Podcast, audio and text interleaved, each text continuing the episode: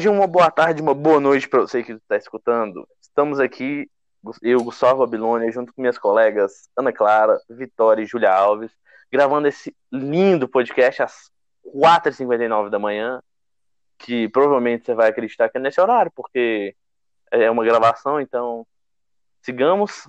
Estamos aqui pela 18ª vez gravando esse podcast. É, sim, já tô até com barba, cresceram cerca de 14 fios da primeira gravação até agora. E nosso tema é a lógica do discurso religioso e o motivismo pós-moderno. Bom, para começar, eu pensei em falar um pouquinho sobre o que em si é a lógica do discurso religioso. Bom, um discurso religioso consiste basicamente é, em um discurso com uma certa fundamentação teológica que tem embasamentos e ensinamentos também teológicos, que pode vir de toda e qualquer religião sem distinção alguma, sendo que todas essas têm como base algum, alguns elementos, que são, como por exemplo, a fé, a crença, a obediência, a disciplina, o amor, o altruísmo e entre outros diversos valores.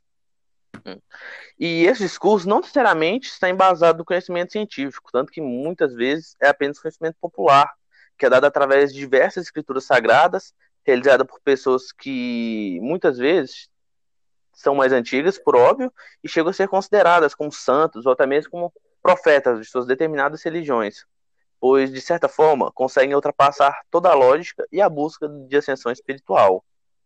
E a diferença fundamental entre os discursos religiosos e os outros discursos comuns é que no discurso, geralmente no seferismo, a retórica é uma retórica de apropriação, o sujeito se transforma naquele qual ocupa o lugar. Mas, entretanto, no discurso religioso propriamente dito, isso não ocorre. O representante, ou seja, aquele, ele tenta, de certa forma, falar em nome de sua fé ou de sua crença, transmitindo assim, como sendo uma espécie de transmissor das palavras de seu Deus. E passa a bola para minha amiga Júlia. Olá! É, então, eu acho fundamental, fala, no momento que fala discurso religioso, relacionar com as experiências religiosas do ser humano e também das emoções e sentimentos.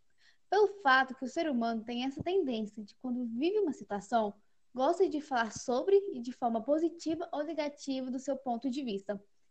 Então, isso pode impulsionar, inspirar o discurso religioso, pelo fato que, através da emoção e sentimento, o ser humano começa a falar mais sobre essa situação, o que também pode levar ao convencimento, ou seja, a conversão de quem está ouvindo, podendo concordar ou podendo discordar, levando uma conversa em relação a isso. E também, se a pessoa não tomar cuidado, vira um emotivismo, que será explicado posteriormente. Concluindo, a emoção pode estar relacionada, sim, ao discurso religioso, mas ele não deve se restringir a isso. Deve também abordar questões lógicas, da racionalidade, com explicações racionais. Deve também deve abordar também questões da lógica, da racionalidade, com explicações racionais. Deve haver um equilíbrio, e esse equilíbrio seria a forma saudável, entre aspas, de ter a emoção no discurso, porque a lógica religiosa está relacionada, querendo ou não, às vezes as emoções e as experiências pessoais humanas. Vai, Vitória. Não, Ana Clara. Ups. Oi, gente. Então, né? É, a gente já viu que o discurso religioso está relacionado, então, às experiências humanas e às emoções, né? Como a Júlia disse. Mas, e que é preciso ter um equilíbrio entre essas emoções e a lógica, a racionalidade. Porque senão, ele pode, esse discurso pode cair no emotivismo. É, e, mas o que, que é esse emotivismo? Tá, é, deixa eu explicar aqui. Emotivismo é uma ideia, né, uma perspectiva que está muito presente nos dias de hoje, que os dias de hoje são a pós-modernidade, que é o período em que a gente está. E essa pós-modernidade é, assim, uma época meio complexa, porque por diversos fatores. E um deles é o fato de a gente não, não ter mais, atualmente, é, teorias explicativas dos rumos da humanidade. Essas aí são as teorias chamadas de metanarrativas, e como não tem, assim, teorias que guiam os homens, é, que explicam o que, que, eles estão fazendo aqui, que explicam é, em que rumos você deve seguir, o que, que você tem que fazer, e que explicam o funcionamento da realidade em geral, as pessoas, elas estão vivendo uma descrença, uma falta de esperança, porque elas não têm onde se apoiar, elas não têm base. Então, é, como elas não podem confiar em nada, elas elas ficam meio suspensas, entre aspas. Elas se sentem meio perdidas. Então, é, elas acabam desconfiando de tudo, né? De qualquer discurso que, principalmente os discursos que tentam é, trazer verdades absolutas, né? Por assim dizer, é, que tentem trazer consensos universais. Então, é, essas pessoas ficam perdidas por aí sem acreditar em nada. E aí, o que, que acontece? Como elas não acreditam em nada externo, elas acabam desenvolvendo suas próprias teorias, né? E por quê? Para elas terem uma base, para elas poderem se apoiar em alguma coisa, não ficarem se sentindo tão suspensas que nem antes. Isso daí é o chamado individualismo relativista, né? É o tal do relativismo lá. Porque cada um acaba criando a sua verdade, né, entre aspas, e seguindo isso. Então, eles formam as suas próprias crenças. E isso aí abre muitas brechas para esse emotivismo que eu falei antes. Porque o emotivismo está relacionado ao subjetivismo. E é, tanto um quanto o outro, consideração que os juízos morais dependem da própria pessoa, dependem de cada um, e por isso eles são subjetivos. Né? Então, é, e no, no emotivismo, mais especificamente, esses juízos são guiados pelos sentimentos, por isso que é emotivismo, emoções, né? Faz sentido. Mas, é, enfim, aí eles são guiados pelos sentimentos de cada um. E esse juízo moral, quando você vai expressar ele, quando você vai falar dele para outra pessoa, você tá só é, você só está exprimindo seus sentimentos e querendo causar um impacto na outra pessoa, é que é um impacto emocional. Então, é isso aí. Eles, a única função que eles vão ter, é, a única função que o seu discurso vai ter quando está falando desses é, juízos morais é causar um impacto emocional na outra pessoa, um impacto sentimental para ela poder acreditar no que acreditar no que você está falando e tal. E essa reação emocional, ela é muito utilizada nos dias de hoje, bastante mesmo, no dia a dia e tal. Tem até algumas estratégias que essas pessoas usam. Uma delas chama a estratégia das palavras gatilho. Por que gatilho? Porque quando você escuta, você é, reage desenvolvendo um sentimento. Você sente alguma coisa, cria ali alguma emoção.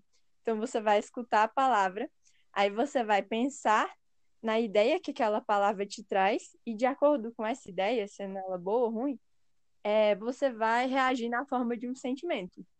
E isso daí é bem comum mesmo. Todo dia. A mídia faz isso, é, palestrantes fazem isso, líderes é, políticos fazem isso. Antigamente, os líderes totalitários faziam muito quando eles iam discursar. É, professores universitários, principalmente, fazem isso também. E qualquer pessoa que queira convencer, digamos assim, faz isso. Eles usam, é, não todos, obviamente, né? Mas muitos fazem, para poder persuadir por meio desses sentimentos, que muitas pessoas realmente acabam caindo. E, é, e aí, essas palavras gatilho, essas emoções, acabam manipulando a opinião das outras pessoas. Elas são influenciadas a seguir por um determinado caminho, tal, por uma crença, acreditar em uma ideologia e, e tal.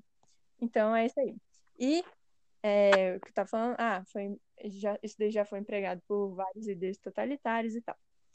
É, então, essas palavras causam um efeito imediato na pessoa que está ouvindo, e, e aí, por isso que está relacionado com o emotivismo.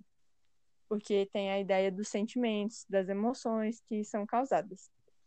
É, então, não é uma retórica, digamos, honesta, porque você está usando um sentimento que é a parte mais inconsciente da pessoa para poder convencer ela. Você não está usando argumentos lógicos, nem a racionalidade. Então ela vai ser convencida sem perceber. Por isso que não é, não é honesto, não é legal. Então, é, mas infelizmente é muito presente atualmente. E essas pessoas, né, caindo também, porque, como eu falei lá no início, a pós-modernidade, principalmente, ela é, ela é líquida, como diria o Bauman lá. É, ela é. Não há bases, não há nada sólido. E aí as pessoas não têm crenças fortes numa coisa que impeçam ela de, de acreditar em tudo. Então, elas vão acreditar em qualquer coisa se elas forem persuadidas. E então isso é típico da pós-modernidade. É, e essas, essas estratégias e tal, estudo do, do emotivismo, podem acabar caindo no discurso religioso, o que é bem preocupante porque o discurso religioso não foi feito para ser é, para ser utilizado só para persuadir com base na emoção.